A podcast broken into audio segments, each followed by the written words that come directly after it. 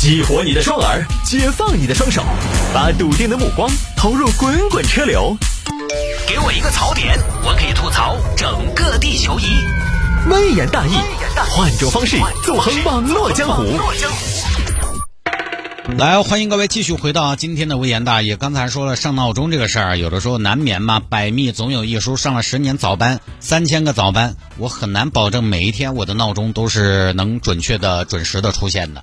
有听众朋友就说了，看个闹钟可以设置为节假日关闭，国家法定节假日关闭。呃，真有那么简单也就好了。那比如说休年假怎么办？是不是？它就不是国家法定节假日啊？这个东西百密总有一疏。那有的时候可能晚上手机没充上电，我以前手机我掉电又掉得快，哎有可能那个接触不良，手机。没充上电，可能半夜间就没得没得电了，他闹钟也不响，就各种各样的问题。所以你说这个闹钟这个事儿哈，还是不保险。还是刚才我说的，以前为什么对我来说没有容错空间？因为我以前只有我一个人来上早班开机，现在我们同时有三个人了，哎，这个出错的概率就小很多了。所以不能不能指望一个人或者一台机器，它能随时一天二十四小时、一年三百六十五天随时都是正常状态，还是要有兜底的，哎，有 B 计划才行。不说了，还有听众说，探哥周末好像听到你的节目，现在节目是怎么播的？最近最近一段时间呢，我们节目调整之后，大家可能多而不少的有些朋友还在慢慢的混乱当中。这个微言大义的重播呢，在早间七点到八点这一个小时，现在是取消掉了。很多朋友都知道了，我在节目里就再啰嗦一下，因为有些朋友呢，他可能，呃，也是时不时的打开收音机听一下，然后早间没有听到呢，就很奇怪。呃，可能还有一些朋友呢，在周末莫名的一个晚上听到了，听到也觉得奇怪，这个声音为什么出现在了这儿？包括今天上午嘛，我在九五点五做岷江车之道的时候，有听众朋友在九点到十点这一个小时听到我的声音。都非常恍惚的以为自己是不是下班了，是吧？结果才上班，哎，这个呢是这个样子的。维也大一现在重播的时段从早上七点到八点，搬到了周末的早上七点到八点和晚上的八点到九点，一共四个小时播完一周的节目也差不多。我算了一下，因为每一天的微言大义的节目净时长大概四十分钟左右。算起来呢，五期节目就两百分钟啊，反正放到四个小时节目里头呢，掐头去尾，剪到一些口水话，基本也就够了。当然周末呢，我还是那句话，因为周末大家出行时间并不固定，你也不用打卡，也不是固定的时间出门，所以这个听到就是听到了，听不到呢也就只有算了。还是喜马拉雅和蜻蜓这两个平台呢，直接收微言大义，相对稳当的啊。来，有听众朋友说摆一下这个事情，国人购买 iPhone 十四需要百分之十二的年薪。我跟你说，国人现在不光购买 iPhone 十四，他需要百分之十二的年薪。现在你买华为可能也要花不少钱，也要占不低的一个年薪的比例。现在你买最新的小米十三 Pro 也要花很多钱。小米十三 Pro 刚好这两天在欧洲上市了嘛，差不多顶配版本卖下来也要九千多了。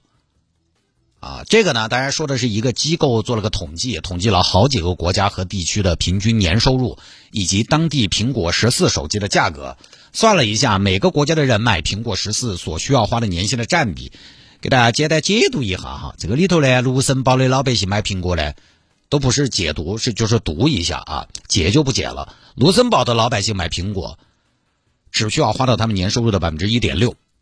美国消费者买苹果只需要花年收入的百分之一点八，因为苹果这种产品哈，在美国这种地方呢，它就属于啥子呢？呃，当地收入高，同时呢，手机还便宜些。英国也不高，买一台苹果十四就是年收入的年收入的百分之三。接下来是西班牙，而中国消费者购买一台苹果十四呢，花费大概是年收入的百分之十二。也就是说，买一个苹果十四需要一个多月的收入嘛。最具体的是尼日利亚，在尼日利亚你能买得起一台苹果十四的话，基本上就是王中王、钻石王老五。尼日利亚消费者购买一台苹果手机需要花掉百分之六十九的年收入，辛辛苦苦干了大半年，买了一台手机，就什么事儿啊。这个事情呢，提一下就死了。这个东西呢，也不好直接这么比。我一直觉得这个东西吧。去比每个国家不同的卖家本身就不太科学，因为一个这个商业产品它并不为你当地的收入而调价，并不会因为你的该国人群的平均人均收入而进行调价。这种工业品首先就是这样的，奢侈品就更是这样的。它不可能因为你说啊，你你俩比较穷，你的苹果手机我就给你卖便宜点，不是那么个意思。只有米面油啊这些基本的生活的刚需的东西，它相对来讲呢会因为当地的收入而有一个匹配的定价。但手机，苹果手机这种全球卖的产品，它不得这个样子高。而且也不好直接这么比，收入不同的同时，苹果手机价格还各不相同。当年苹果十三，中国、美国裸机价格到了高配的版本，基本就有一千左右的价格差。而且呢，说实话，中国这么大哈，苹果这种，它不是卖给千千万万的所有的普通中国消费者的，它不会来做所有人的生意。这种定位高端的手机起价就达到五千的，但本来就不是做每个人生意的。十四亿人有百分之一的人买得起，也是一千四百万台了。而实际上你在大城市看，iPhone 的保有量是非常高的。当年还有华为呢，在高端这个领域呢，能跟苹果在国内市场掰掰手腕。但后来嘛，大家也都知道后面的事情了，iPhone 的销量反倒又起来了，因为高端手机呢就没得其他选的了。华为，华为。呃，产品出不来之后，大家就就都去高端消费者，这个支付能力比较强的消费者，他只能去买 iPhone 了。他是卖支付能力相对比较强的人的。苹果，你看每次出个小杯、中杯、大杯，对应的是普通版本、Pro 版本、Pro Max。其实它卖的最好的这两代卖的最好的是 Pro 以及 Pro Max。苹果反倒是便宜点的入门版，没人疼，没人爱的。因为它相对比较高端，高端人群在消费的时候，他要买更高端的，他要买最高端的。这个跟车也是一样的，很多 B 级车，普通品牌 B 级车，你看它哈，它卖的最好的是什么？低配，入门版。但是去到豪华车这个领域哈，去那个七系啊，去那个叉五啊，叉五卖的最好的不是二点零的入门版，而是三点零 T 的版本。支付能力强，钱都花了那么多了，我不如买个最好的。哎，苹果这个手机，它为什么 Pro 以及 Pro Max 卖的最好，也是这个道理。它就买支付能力强的人群呢，而你拿一个国家的平均年收入来算，其实也代表不了啥。反正这个呢，花好多钱买手机这个事儿哈，我觉得还是看具体情况。一方面呢，要看你的收入；一方面呢，也要看手机的用途；一方面要看你换手机的周期，这三者都要考虑。有很多朋友没得游戏爱好，他只简单的用微信聊工作、联系朋友，也不剪辑视频，也不咋拍照。手机呢，确实不用太好，太好了你也用不上。但是对有些朋友，比如说我来说，我觉得手机对我来说是个非常重要的生产资料。这种我说实话，对吧？毕竟我十三个微信号，我这个工作量就特别大，对手机处理器的要求特别高。我前段时间换手机嘛，其实就等于给一个工厂换了设备。哎，这是我的生产工具，我可以忍受看视频效果没有那么好，因为我本来还是喜欢用大屏看视频。我可以忍受它打游戏卡，因为我不打手机游戏，但是我不能忍受开十三个微信号不顺畅。于是呢，没办法，对吧？手机选的好，视野搞得好，这个时候也不是算手机和收入比的时候。而且现在手机哈，呃，只要没进水、没磕碰，一般中高端机型用个两三年一点问题都没得，换机周期也拉长了。无论从我们自己感受还是业界的统计，都是一个事实。你买个好点的手机不一定是苹果，对不对？国产现在有很多品质不错、配置很高的，买个好一点的，爱惜到点儿，多用几年。我觉得这个倒是没必要按年收入去计算该不该买。为什么现在高端手机的销量还可以，反倒走性价比的机型一片红海？大家都活得不容易。第一，换手机是个麻烦事儿，那么多信息要到。第二，手机这个东西，因为现在跟我们的娱乐生活、工作甚至是事业、社交。绑得太紧太紧了！你真的，你告诉我，现在还有什么事情是手机上不能办的？安排工作、对接客户、联系老师、取钱、付款、看片、简单的文档、拍照、视频，没有手机办不了的事儿。所以它的体验一旦不好，但这个东西跟我们的生活绑定的又深，就会极大程度的影响你的生活体验。我以前有台手机嘛，它就是拍个照，哎呀，那个画面当中有人在画中按下快门。人都已经走了，脸都摆僵了，他的快门都还没还没闪。有时候付款卡半天才卡得出来，然后后头呢，人家结账的时候排起来多不好意思的，开健康码吧，半天闪不出来。这种时候，你除了想换机，你还能干啥？买个配置一般、体验一般的呢？有段时间你又着急上货的，所以很多朋友现在的思路是我买个好的，但是用久点儿。